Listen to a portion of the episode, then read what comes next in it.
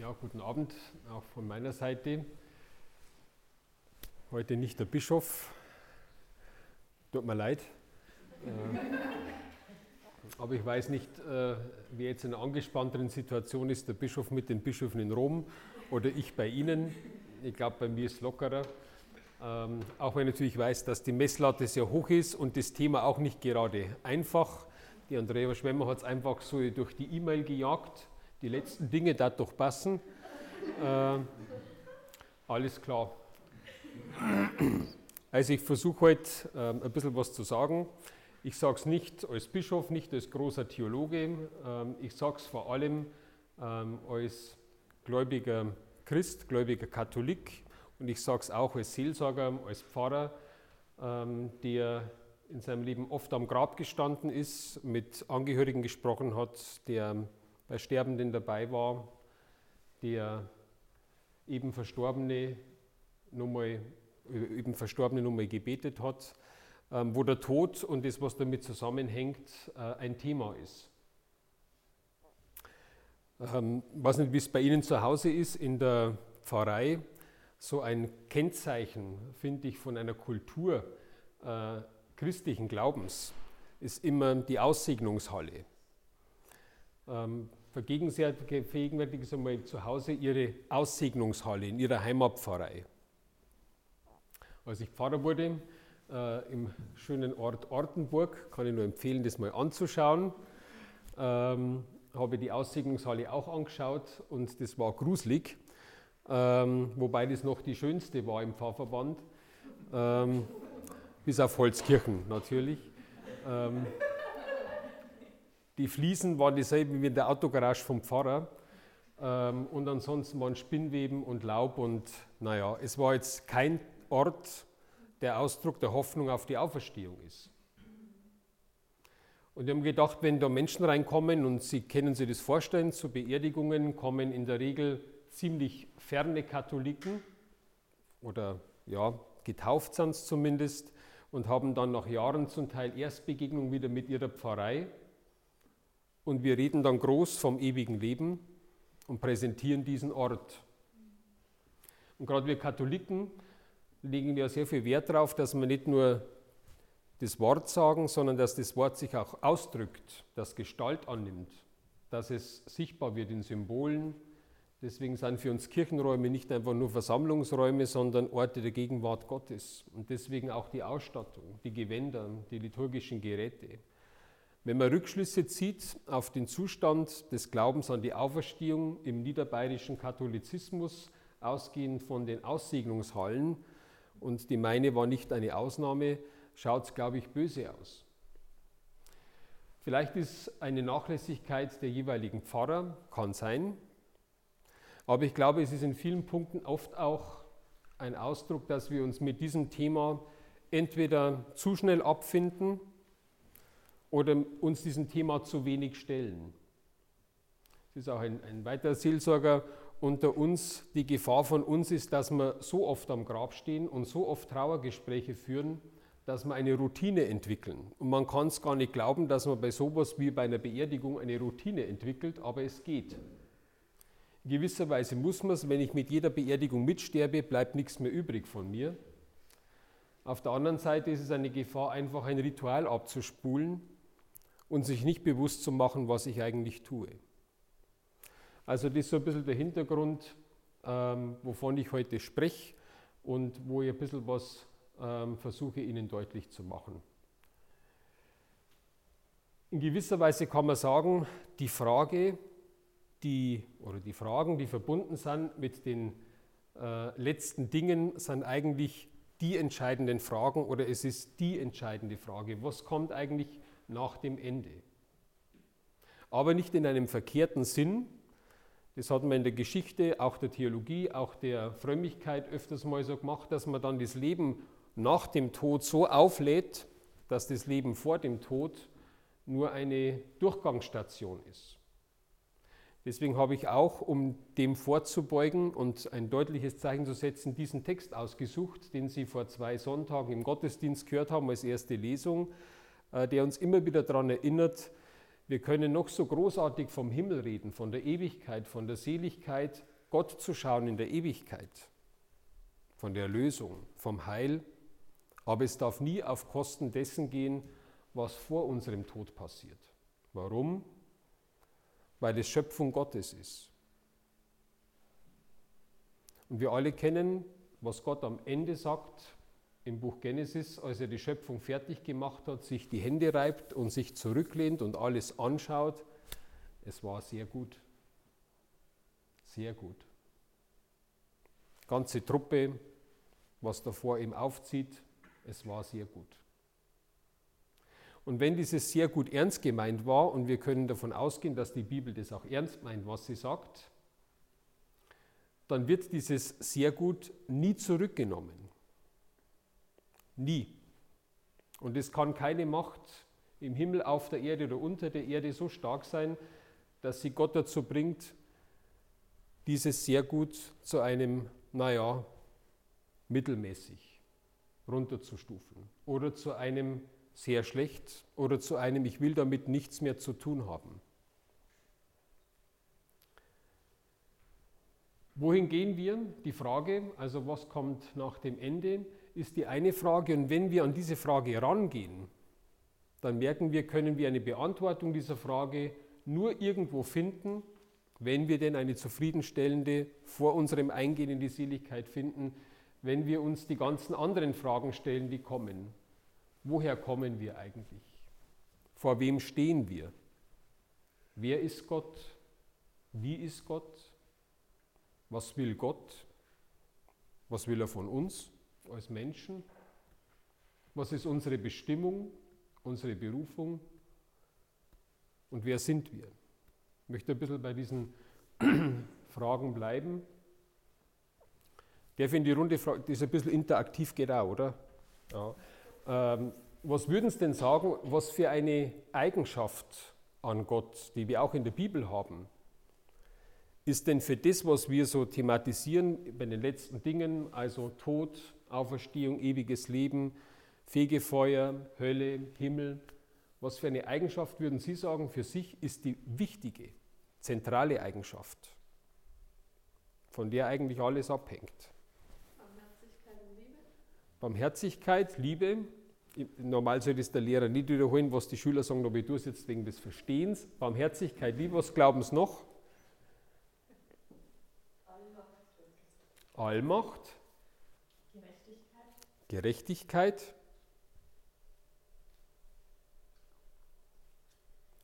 Ist blöd, wenn, wenn man irgendwas hören möchte, gell? aber ist ja alles richtig. Aber ich würde ich würd einen, einen Begriff nehmen, der in dem Fall das alles irgendwo aufsaugt. Natürlich beleuchten sich die, die Begriffe gegenseitig, aber ein Begriff, ich würde sagen, die Treue. Wir können treu bei Gott auch übersetzen mit Liebe. Wir können es auch übersetzen mit Barmherzigkeit, mit Gerechtigkeit, wie wir es gehört haben. Wir können treu auch ähm, ausbuchstabieren, ein ganz anderer Begriff, den der Bischof heute sicher auch gebracht hätte, äh, nämlich Wahrheit. Gott ist treu, weil Gott die Wahrheit ist.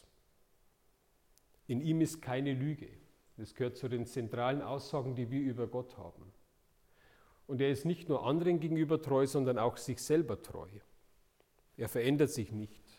Es hat einmal im Spätmittelalter die Lehre gegeben von der völligen Freiheit Gottes, der also tun kann, was er will. Der kann also im einen Augenblick sagen, jemand anderem, sie im Kindergarten haue dem anderen den Backer über den Kopf, ist gut. Im nächsten Augenblick ist wieder schlecht. Also man merkt, was Theologen alles schaffen, wenn sie auseinandersetzen mit den Fragen des Glaubens und in ihrer Zeit stehen. Und Gott sei Dank verändern sich Theologien auch wieder. Aber das war so ein Begriff, wo wir heute merken, ganz automatisch, Gott sei Dank, dass das so nicht mit Gott zu tun haben kann, weil wir dann keine Chance haben. Dann ist zwar Gott wahnsinnig allmächtig, weil er tun kann, was er will, aber dann wäre er nicht treu, nicht wahrhaftig, nicht zuverlässig. Und dann könnte von uns auch keine Treue und Wahrhaftigkeit und Zuverlässigkeit erwarten. Und ich denke, das gehört für uns alle zum Grundbestand von Christentum. Wer ist Gott? Wie ist Gott? Ich würde sagen, Gott erweist sich als der Treue. Und wir alle, ganz egal wie wir unterwegs sind, glaube ich, leben unser Glaubensleben vor Gott ganz im Hinterkopf oder ganz tief am Fundament unseres Herzens, weil wir davon ausgehen, dass es stimmt, dass Gott treu ist. Dass irgendwie kein Rumpelstilzchen ist, das im Himmel oben sitzt und sich irgendwie furchtbar aufregt über dies oder jenes, oder der uns irgendwie zuschaut, wie wir uns irgendwie durch dieses Leben durchkämpfen und vielleicht Wetten abschließt mit irgendeinem wichtigen Engel oder mit dem Teufel oder so, ob wir es schaffen oder nicht. Sondern Gott ist der, da sind wir bei der letzten Frage unten, der zu uns Ja gesagt hat. Deswegen sind wir da. Deswegen gibt es einen jeden von uns. Und der nicht einmal Ja sagt und ein andermal Nein, sondern der dauernd sein Ja zu uns sagt. Denken wir wieder an den Text, den wir vorher gehört haben. Es ist eine Durchbuchstabierung, dass Gott Ja sagt zu dem, was er gemacht hat. Und wenn Sie hineinschauen, nur mal in den Text, übrigens ein schönes Beispiel, dass äh, für die Freunde der philosophischen Logik, äh, dass die Bibel auch mit Logik zu tun hat. Das ist nämlich ein schönes Argument, der Vers 23, du hast mit allen Erbarmen, weil du alles vermagst und siehst über die Sünden der Menschen hinweg, damit sie umkehren. Du liebst alles, was ist und verabscheust nichts von dem, was du gemacht hast. Und jetzt kommt das Argument, denn hättest du etwas gehasst, so hättest du es nicht geschaffen. So, jetzt können wir unseren logischen Verstand einsetzen. Hättest du etwas gehasst, hättest du es nicht geschaffen. Jetzt hast du etwas geschaffen, was heißt es dann? Dass er es nicht gehasst hat, dass er es liebt. Also alles, was geschaffen ist, ist da, weil Gott es liebt. Ich bin da, weil Gott mich liebt, weil Gott Ja sagt zu mir am Anfang und weil er treu ist, dieses Ja jeden Moment in meinem Leben sagt. Wir müssen uns nicht anstrengen, dass unser Herz permanent unser Blut durch den Körper pumpt oder dass unser Gehirn funktioniert oder unsere Lungen funktionieren. Wenn wir schlafen, geht das alles weiter. Die Mediziner finden vielleicht einen Grund, warum das so ist. Wir wissen, theologisch gesprochen, geistlich gesprochen, weil Gott in jedem Moment Ja sagt zu mir. Und weil Gott Gott ist, nämlich der Gott des Lebens, der Freund des Lebens, wie es in der Heiligen Schrift heißt. Schöner Begriff, Gott ist ein Freund des Lebens,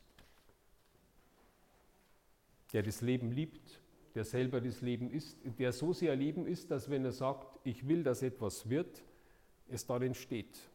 Allmacht. Und wissen Sie, wenn wir so auf uns selber schauen und auf die Schöpfung, dann können wir das, was da ist, nur anschauen als ein Ausdruck der Liebe Gottes. Dass Gott am Anfang die Welt erschafft, ist Ausdruck seiner Liebe. Ein großartiger Regenbogen. Ein warmer Sommerregen, wo wir leicht bekleidet wie die Wahnsinnigen rumlaufen und das genießen, dass irgendwie das auf uns herunterprallt. Eine Umarmung mit einem Menschen, der besonders für uns ist, wo ein Mediziner uns vielleicht sagt, die und die chemischen Reaktionen finden gerade in deinem Körper statt und wir sagen, ja, mag sein, aber da ist was viel Größeres am Werk, was viel Größeres. Dieses Ja, das Gott spricht, merken wir jetzt in unserer persönlichen Wirklichkeit in unserem Leben. Können wir es schlecht beschreiben. Oder für die Musikfreunde äh, unter Ihnen, wenn man ein wunderbares Musikstück hört.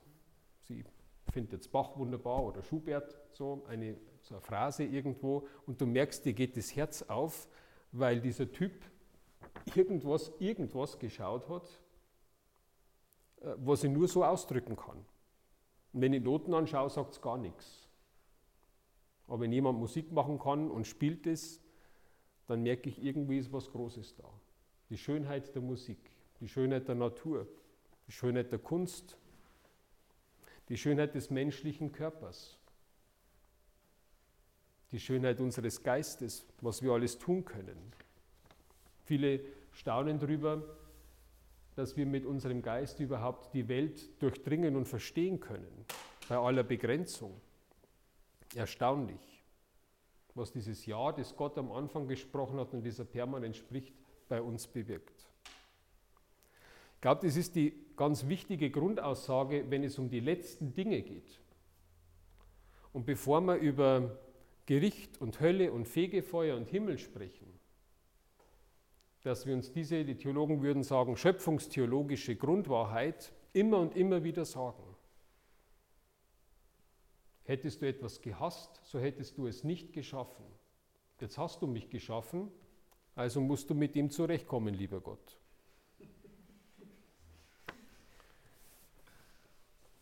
Aber wir merken jetzt auch gleichzeitig, das hört sich jetzt sehr nett an, und da druckt es jetzt der Pfarrer wieder um die eigentliche Pointe der Predigt. Denn wir alle wissen, dass diese Welt, zu der Gott sagt, sie ist sehr gut, nicht sehr gut ist. Oder würde jemand widersprechen? Brauchen wir nur einen Fernseher reinschauen? Oder wir schauen in unser eigenes Herz hinein. Abgründe manchmal. Bosheit, Neid, Missgunst, Eifersucht, Fresssucht, Trinkerei, Gier, Neid, Zorn.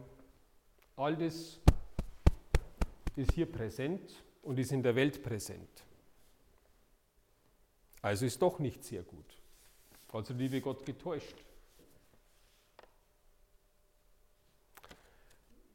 Eine schwierige Situation, für die wir eine Erklärung brauchen. Und diese Erklärung gibt uns die Heilige Schrift mit dieser ganz großen Geschichte, die sie erzählt. Und wenn ich einmal bitten würde, dass Sie mal überlegen, welche großen Kapitel oder in welche großen Kapitel würden Sie, würdet ihr die Geschichte von der Schöpfung bis zur letzten Vollendung einteilen. Klammer auf, der Herr Bischof hat das schon mal erzählt, Klammer zu. Wenn das so ein Drama wäre, ein Roman, welche großen Kapitel würden wir haben? Also am Anfang die Schöpfung. Gott macht die Schöpfung, ist alles gut. Was ist das nächste Kapitel? Der Sündenfall. Ja, kommt ziemlich schnell im Buch Genesis. Wird man nicht meinen, dass das erste Kapitel so schnell zu Ende ist. War großartig, immerhin ist die Welt entstanden. Aber dann kommt sofort der Sündenfall. Zweites Kapitel. Was ist das nächste Kapitel?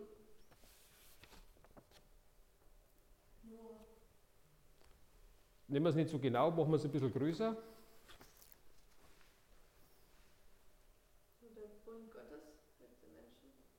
Ja, den haben wir schon, den haben wir schon, den haben wir in der, Schöpfung, in der Schöpfung schon drin. Sagen wir es mal, damit der Noah zurechtkommt, den Bund, setzen wir den Bund noch mit ein. Gut, Gott, Gott macht einen Bund. Aber damit macht er eigentlich nichts anderes, als dass er das Jahr, das am Anfang sagt, nur mal wiederholt. Aber was passiert denn Neues danach, nach dem Sündenfall?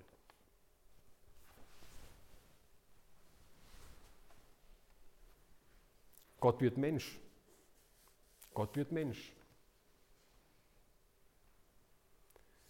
Und er ist 30 Jahre auf dieser Welt und verkündet das Evangelium. Und wir wissen, das ist nicht irgendjemand, der von irgendwo herkommt, sondern die zweite Person der Trinität, die Mensch wird, der göttliche Logos, das Wort, durch das alles erschaffen ist, wie wir glauben. Also haben wir wieder die Rückbindung an die Schöpfung. Gott sagt wieder mal Ja. Und wenn Sie erinnern, es gibt ganz interessante Typen, eine bestimmte Gruppe, die vor Jesus da gewesen sind und die in einer gewissen Linie mit ihm stehen. Könnten Sie sich vorstellen, wer das ist? Sehr strange. Genau, die Propheten. Also, ähm, wenn Sie jetzt nicht direkt an die Propheten gedacht haben, nehmen Sie einer einen äh, demnächst mal und lesen Sie mal einen. Niemand von uns wäre gern mit denen unterwegs gewesen die waren richtig grob. Ähm, nehmen Sie einmal den Propheten Amos her.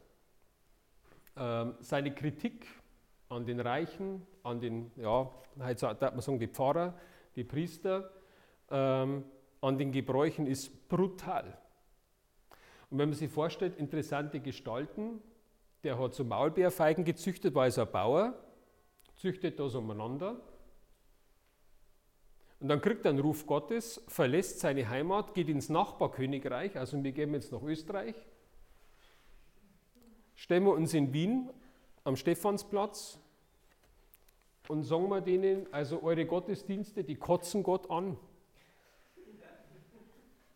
Ich übertreibe nur ein bisschen, ehrlich gesagt. Ja. Oder ihr Reichen liegt fett auf euren Polstern, ihr kennt es gar nicht mehr aus die Augenschau, so fett seid ihr. Also Amos. Brutal. Erzählt es, geht wieder heim, dort Maulbeerfeigen züchten. Interessante Leute. Ähm, es hat auch eine andere Gruppe von Propheten gegeben, die sogenannten Königspropheten oder die angestellt waren und die, deren Beruf war, können wir uns schlecht vorstellen, dass dem König immer sagen, wie toll alles ist. Das war ihre Aufgabe. Ja, so da, die Propheten sagen das wunderbar, sind wir gut unterwegs. Aber von denen ist uns nichts überliefert. Kein einziger, der in der Bibel steht, gehört in diese Tradition, sondern wir haben lauter Propheten, die genau das Gegenteil getan haben, nämlich das Gericht angedroht haben, den Menschen ins Gewissen geredet haben.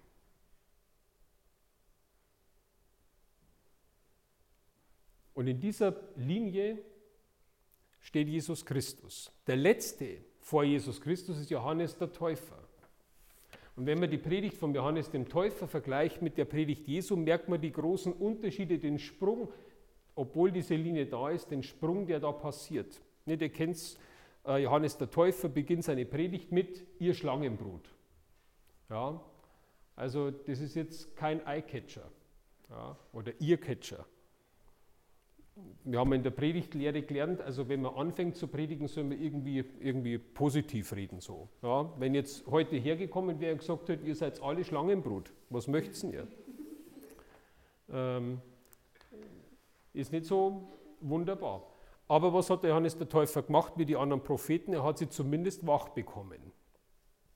Und man, wenn man die Überlieferung glauben darf, sind die Leute in Scharen zu ihm hinausgezogen. Offensichtlich hat er irgendwas gesagt, wo sie gemerkt haben, naja, so ganz Unrecht hat er nicht. Aber diese Linie ist mit Jesus zu Ende. Bei Jesus geht das Hinwenden Gottes zu den Menschen noch einmal weiter, aber es vertieft sich, weil dies nicht nur irgendein Wort überbracht wird, sondern weil dieses Wort Gottes, weil dieses Ja, das Gott zur Schöpfung am Anfang gesprochen hat, im Bund erneuert hat. Weil dieses Wort jetzt in Menschengestalt erscheint. Und dieses Geschick dieses in Menschengestalt erschienenen Wortes ist das Entscheidende, warum wir mit diesem Jesus auch nie zu Ende kommen werden. Weil in ihm, wie die Kirche sagt, Gott und Mensch verbunden sind, ungetrennt und unvermischt formulieren es die Konzilien. Wahrer Gott, wahrer Mensch. Das hat es einmal gegeben auf dieser Welt, in der ganzen Geschichte. Gott war vorher, die Welt war vorher, aber dass Welt und Gott in dieser Art und Weise verbunden sind und dann nicht irgendwie, sondern als Mensch, ist die Mitte dieser Geschichte, dieses Plots, den uns die Bibel erzählt. Jetzt haben wir also in diesem nächsten Kapitel. Und dieses Kapitel dauert, wir alle wissen es, wie lange dieses Kapitel dauert, in zwei Wochen ist Advent, bis er wiederkommt. Die Zwischenzeit. Und wir sind jetzt in einer, man kann sagen, in einer interessanten Zeit, kann man vielleicht sagen. Weil dieser Christus gekommen ist,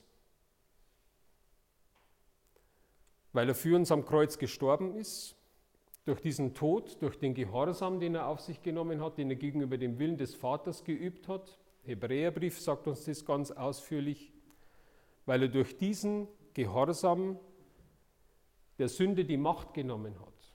Und wir wissen, wer der mächtigste Partner der Sünde ist für uns Menschen, das ist der Tod. Der Tod ist vernichtet, hat keine Macht mehr über uns, weil er für uns gestorben ist, weil er am dritten Tag auferweckt worden ist. Und er ist nicht geblieben, sondern in den Himmel zurückgekehrt. Warum? Um das Kapitel mehr auf eine neue Stufe zu heben, um uns den Heiligen Geist zu geben und im Heiligen Geist gegenwärtig zu sein. Sie kennen vielleicht den Spruch, den man manchmal kritisch sagt. Jesus hat das Reich Gottes verkündet und gekommen ist leider die Kirche, sagen die Kritiker. Gemeint war es ursprünglich nicht negativ. Er hat das Reich Gottes verkündet und präsent war dann die Kirche und sie ist es bis heute. Und die Kirche, wenn wir katholisch auf die Kirche schauen, die Kirche ist letztendlich eine Verlängerung dessen, was Jesus Christus ist. Sie ist eine Mischung aus göttlichem und irdischem. Wir alle sind irdische Kirche. Sündhaft, unterwegs, suchend, fragend. Gehen wir unseren Weg, sind wir miteinander verbunden, feiern miteinander Eucharistie, aus der sich die Kirche aufbaut und lebt. Aber wir sind nicht die perfekte, vollkommene Art und Weise, wie man als Mensch ist. Wir alle merken, das Ja, das Gott zu uns sagt, machen wir ganz oft zu einem Nein. Machen wir ganz oft zu einem Nein. Durch unseren Ungehorsam. Vor allem durch das, was die Heilige Schrift schon zurückführt auf den Kern von allem, auf das, was man Hochmut nennt. Heute sprechen wir vom übertriebenen, übertriebenen Ego-Kult das Ego. Ich will bestimmen, wie ich lebe. Der Bischof wird vielleicht jetzt sagen, ich will bestimmen, welches Geschlecht ich habe. Ich bin der Mittelpunkt meiner Welt. Und alles, auch der liebe Gott, muss sich unterordnen. Und dieses Ich in seiner Stärke und Größe ist in jedem von uns irgendwo drinnen. Der alte Adam, der nicht ganz getötet ist offensichtlich. Oder wie wir es auch in der Offenbarung haben und aus der Offenbarung heraus denken, wir leben in der Zeit, wo der, die teuflische Schlange tödlich getroffen ist. Und was tut eine Schlange, die tödlich getroffen ist? Die zieht sich nicht zurück und stirbt friedlich für sich, sondern die beißt drum, wie es geht. Und schaut, dass sie möglichst viele noch treffen kann. Und das ist unsere Situation. Wir sind mal unterwegs, verkünden das Evangelium, bemühen um uns ein Leben im Heiligen Geist, aus dem Heiligen Geist, genährt eben aus der Gegenwart Jesu in den Sakramenten, in seiner Spur zu gehen, in diesen Gehorsam, den Jesus gegenüber dem Vater geübt hat, hineinzufinden, selber. Dein Wille geschehe, beten wir jeden Tag. Glauben wir das auch? Meinen wir das auch? Aber alles, wofür wir stehen und wofür wir kämpfen, im Guten und uns gegenseitig solidarisch unterstützen, in allem werden wir brutal bekämpft. Von dieser Schlange, die im Todeskampf ist. Ist ein Bild. Vieles ist ein Bild, das uns über diese Dinge unterrichtet. Vieles ist ein Bild, wo über die Hölle, über das Fegefeuer, über den Himmel gesprochen wird. Aber Bilder sind nicht nur Bilder, sondern mehr als Bilder. Bilder versuchen, was einzufangen, was wir mit unserer begrenzten Sprache, mit unserem begrenzten Denken nicht fassen können, sondern was darüber hinausweist und trotzdem eine Wirklichkeit für uns ist. Das weiß jeder, der seiner Angebeteten äh, sagen will, dass er sie liebt. Das wird jetzt keine rationale Beschreibung sein, sondern eher ein Liebesgedicht. Normalerweise redet man nicht so, aber in dem Moment merkt man, dass ich eine Sprache brauche, die über sich rauswachsen muss. Das hohe Lied im Alten Testament ist wunderbar. Also mir gefällt immer ganz gut, dein Hals ist wie ein Turm. Ja. So hat jeder ein Bild vor Augen. Okay. Hals ist wie ein Turm. Weil man die hebräische Poesie kennt, dass man sagt, also man nimmt das Bild, hat eine Eigenschaft, also die Festigkeit, das ist eine starke Frau. Ja, dein Hals, wenn du eine, eine die steht jetzt da, die steht da. Also wie Orchana Bamdat, der Gabayé, glaube ich, Singer oder wer immer das war. Ähm also wir gebrauchen Bilder für diese Dinge, die sich abspielen, weil die Kirche jetzt in diese Zeit hineingestellt ist, wo sie zugeht auf das endgültige Wiederkommen Jesu. und wo sie spricht über das, was mit uns passiert, wenn wir aus dieser Gemeinschaft der Glaubenden hinaussterben, aus dieser Welt hinausgehen, was dann sein wird. Und es gibt viele, viele Bilder, die wir dazu haben, ähm, die wir aus der Heiligen Schrift schon kennen. Und auch das wieder ist eine sehr, sehr heilsame Mahnung an uns, wenn wir ähm, über diese Dinge sprechen, ganz allgemein, dass die Bibel damit lebt, dass sie eben nicht nur ein Bild hat, in das sie alles hineinlegt, sondern viele, viele Bilder hat, in das sie alles hineinlegt. Und erst die verschiedenen Bilder nebeneinander geben uns einen Hinweis auf das, was gemeint ist. Jesus selber hat so gepredigt. Nicht sein zentraler Begriff war, wissen wir alle, Reich Gottes. Die Basileia totiu auf Griechisch. Dass Gott herrscht. Das war seine Botschaft. Und wie bringt er das den Leuten bei? Mit Gleichnissen. Ja, wir kennen alle die Vielzahl an Gleichnissen. Jetzt können wir nicht, können wir, ja, könnte man schon fragen, ja, welches ist jetzt das richtige Gleichnis? Und wir merken bei dieser Frage, dass die falsch ist. Weil in jedem Bild uns Jesus etwas gibt, was wir brauchen, um weiterzukommen. Und genauso ist es auch mit unserem Reden über den Tod, über den Himmel, über die Hölle, über das Fegefeuer. Die Bilder, die wir haben und die sie manchmal verselbstständigt haben, können uns sehr in die Irre führen. Und es ist schlecht, wenn wir ein bestimmtes Bild für die Wirklichkeit nehmen, weil ein Bild verweist auf etwas, was jenseits von diesem Bild liegt. Wenn wir also vom Richten Gottes sprechen, dann haben wir mir vor Augen, was ist ein Jurist unter uns? Ah ja, ist Hätte wissen können. Ja. Dann kann ich mir Gott nicht so vorstellen. Der zieht keine Robe an und fällt den Richterspruch. Das ist was anderes damit gemeint, aber etwas, was irgendwie in dem mit aufgegriffen ist.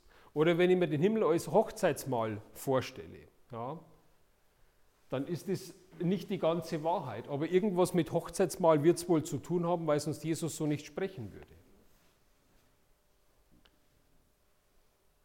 Also viele Bilder, die wir haben, um über diese Dinge zu sprechen. Jetzt weiß ich nicht, was ist die nächste Folie? Genau, die Antwort, ähm, ich habe es eigentlich eh schon vorweggenommen, die Antwort auf diese Fragen ähm, und die Quelle von dem, der uns eigentlich das, das Entscheidende ähm, hineinweist in das, wo wir hingehen wollen, ist Jesus Christus selber. Überrascht uns jetzt nicht, sonst wären wir jetzt so nicht beieinander. Aber ich habe ein Bild genommen, bewusst von einem gekreuzigten Christus, ähm, weil mit ihm tatsächlich ein neues Kapitel begonnen hat. Sie kennen vielleicht den UCAT Firmkurs. Ähm, wenn nicht, schauen Sie ihn einmal an. Ähm, da gibt es eine schöne Einheit, wo es heißt, warum die Welt einen Knacks hat. Und es wird dargestellt, indem ein, ein Abgrund besteht zwischen dem Menschen und Gott. Und wie wird der Abgrund überwunden? Indem Gott das Kreuz hineinstellt, das genau hineinpasst. Sehr schönes Bild. Der Knacks der Welt wird geheilt, indem das Kreuz Wirklichkeit ist. Und wofür steht das Kreuz? Auch das haben wir Christen immer wieder auch missinterpretiert. Wir sind keine Masochisten. Und wir geilen uns auch nicht daran auf, dass Gott seinen Sohn am Kreuz blutig schlachtet. Die entscheidende Botschaft vom Kreuz ist, dass der Sohn Gottes, das fleischgewordene Ja des Schöpfers zu seiner Schöpfung, das er auch zu seiner kaputten Schöpfung sagt, zu der Schöpfung mit dem Knacks, dass dieses fleischgewordene Ja Gehorsam ist. Ein, vielleicht ein Wort unter vielen, das wir mit Jesus verbinden. Aber Gehorsam ist vielleicht die andere Seite der Medaille des Wortes Liebe, durch das die Welt erlöst worden ist. Indem der Sohn den Gehorsam auf sich genommen hat, haben wir das Leben erworben. Das Kreuz erinnert uns also daran, dass der Sohn Gottes, dass das Ja, das Gott zur Welt spricht, dass Gott selber sich hinabbeugt.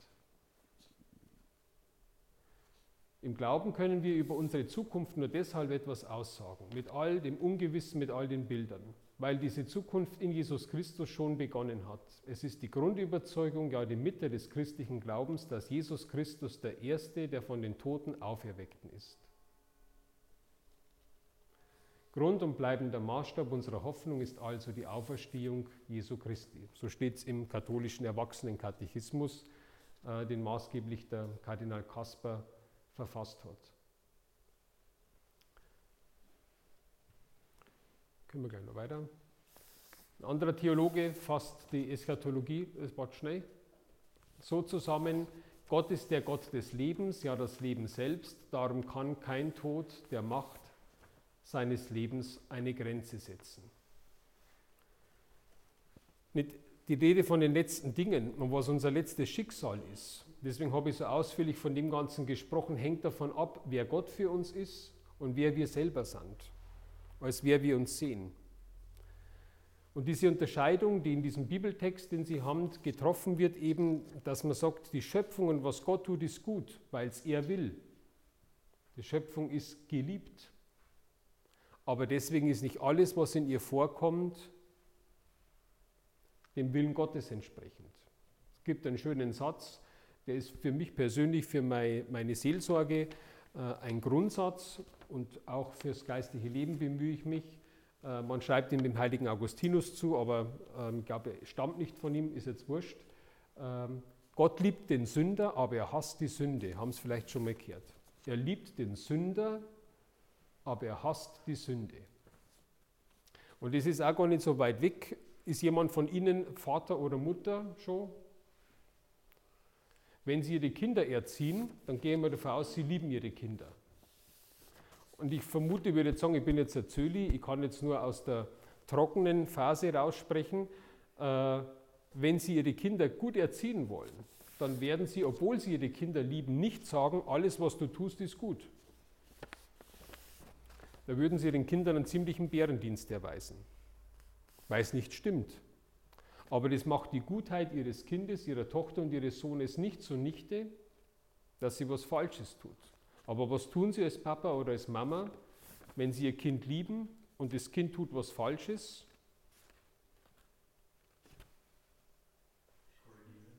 Korrigieren. Das ist ja sehr neutral formuliert.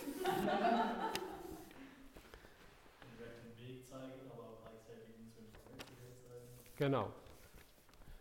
Und wahrscheinlich helfen, dass das Kind selber für sich entdeckt, wie richtiges Leben geht, was das Richtige ist.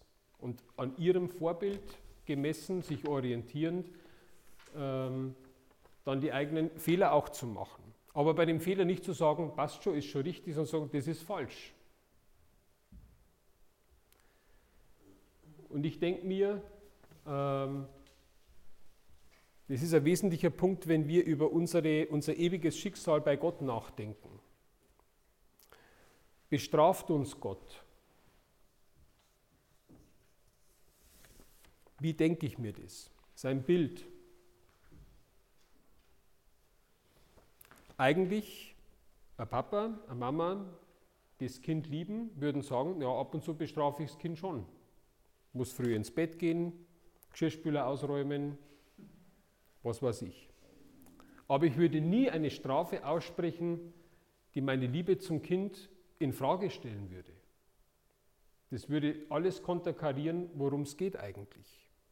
Also auch die Strafe muss Ausdruck der Liebe sein. Bei einem guten Papa, bei einer guten Mama, umso mehr bei Gott, der das Ja zu seiner Schöpfung sagt und der dieses Ja, weil er treu ist, nicht zurücknimmt. Die Strafe ob es jetzt das Fegfeuer ist, ob es jetzt die ewige Strafe in der Hölle ist. Und diese Möglichkeit gibt es. Das sagt die Heilige Schrift, das sagt Jesus Christus. Diese Strafe ist eben nicht, dass ein Rumpelstilzchen beleidigt ist da oben, sondern die Strafe ist die Folge, dass wir eine Entscheidung treffen, die wir eigentlich die Frucht von diesem Ja sind, dass wir Nein sagen. Wir sagen nein. Jetzt stellen Sie sich vor, Sie haben einen Menschen, der einer unglaublich liebt, unglaublich liebt. Und sie merken, diese Liebe können sie überhaupt nicht erwidern. Das geht gar nicht. Das, also sie, permanent gibt es einen Schwall an Liebe und sie sind eiskalt. Das, was da entsteht, dieses Nicht-Zusammenpassen, diese Spannung, genau das ist das, was wir als Strafe empfinden. Also wir können das Gericht, die Hölle, das Fegefeuer immer nur interpretieren von dieser Grundidee, dass Gott die Welt, den Menschen, das Leben, dass er das liebt. Und alles, was an Negativen passiert, ist nicht, weil Gott uns in die Hölle stürzt, weil er uns straft, sondern de facto am Ende sind immer wir selber ist, weil wir diese Liebe nicht in ihrer Ganzheit annehmen. Gott hört nicht auf, uns als Liebende entgegenzugehen. Denken Sie an den Vater im Gleichnis vom barmherzigen Sohn. Jeden Tag geht Gott zigmal aus seiner Hütte irgendjemand entgegen. Und zigmal sind Leute, die sagen, interessiert mich nicht. Auch wir. Und wir in unserer Glaubenstradition gehen davon aus, dass der Tod letztendlich die Situation ist, wo das, was wir in unserem Leben vor dem Tod kennen, sich konzentriert und auf die Spitze getrieben wird. Nichts völlig Neues ist, weil wir nicht aufhören, wir zu sein, weil Gott jeden von uns will, so wie wir sind. Und wir stehen vor dem, der unendliche Liebe ist und haben unsere Entscheidung zu treffen, ob wir auf dieses Ja mit unserem Ja antworten oder ob wir vielleicht sagen oder ob wir Nein sagen. Und sich gegen diese Liebe, die mich völlig umgibt, die bedingungslos Ja zu mir sagt, gegen diese Liebe Nein zu sagen, sagt sogar Kardinal Gerhard Ludwig Müller, ist eigentlich undenkbar. Präfekt der Glaubenskongregation, Emeritus. Ist eigentlich undenkbar. Aber möglich ist es. Und das nennt man die Hölle. Die Hölle ist kein Ort irgendwo. Die Hölle ist genauso wenig örtlich greifbar wie alles andere, wovon wir sprechen, wenn es um das geht, wie es in der Dimension ist, wenn wir bei Gott sind. Den kann ich nicht auf einen Ort binden. Finden wir im Alten Testament selber. Und Sie können auf diese Art und Weise den Himmel, das Gericht, das Fegefeuer ähm, so durchbuchstabieren, die unendliche Liebe begegnet mir und welche Antwort gebe ich im Angesicht des Todes, wenn ich ihm unmittelbar gegenüberstehe, wenn wir ihn sehen, wie er ist, wie wir in der Heiligen Schrift haben. War jetzt noch mein Punkt, weil ich schon wieder so lange geredet habe. Vielleicht können wir noch eine Folie weitermachen, das können wir dann stehen lassen ähm, äh, einer meiner Lieblingstheologen, der evangelische Theologe Karl Barth, der sich am Ende seines Lebens ähm, den Katholiken doch ein bisschen angenähert hat. Ähm, von dem ist überliefert, den Satz habe ich mitgebracht, am 9. Dezember 68. Ähm, das ist sein letzter Abend auf dieser Welt gewesen. Hat ihn abends um 9 Uhr ein uralter Freund angerufen, mit dem er 60 Jahre befreundet war und Sie haben also über die schwierige Situation gesprochen, wir man heute über den Ukraine-Krieg und wie, dass die Zeit so schlecht ist, reden. Und er hat dann seinem Freund gesagt, aber nur ja die Ohren nicht hängen lassen. Nie, denn es wird regiert. Den Satz finde ich echt stark. Also wenn ich das als alter Mann, bevor ich äh, in die Ewigkeit rübergehe oder was immer mich dann erwartet, äh, wenn ich das so sagen kann, nicht die Ohren hängen lassen, nie, denn es wird regiert. Das heißt, es gibt einen, der stärker ist als alles andere. Dann war dieser Weg vor dem Tod nicht so ganz verkehrt.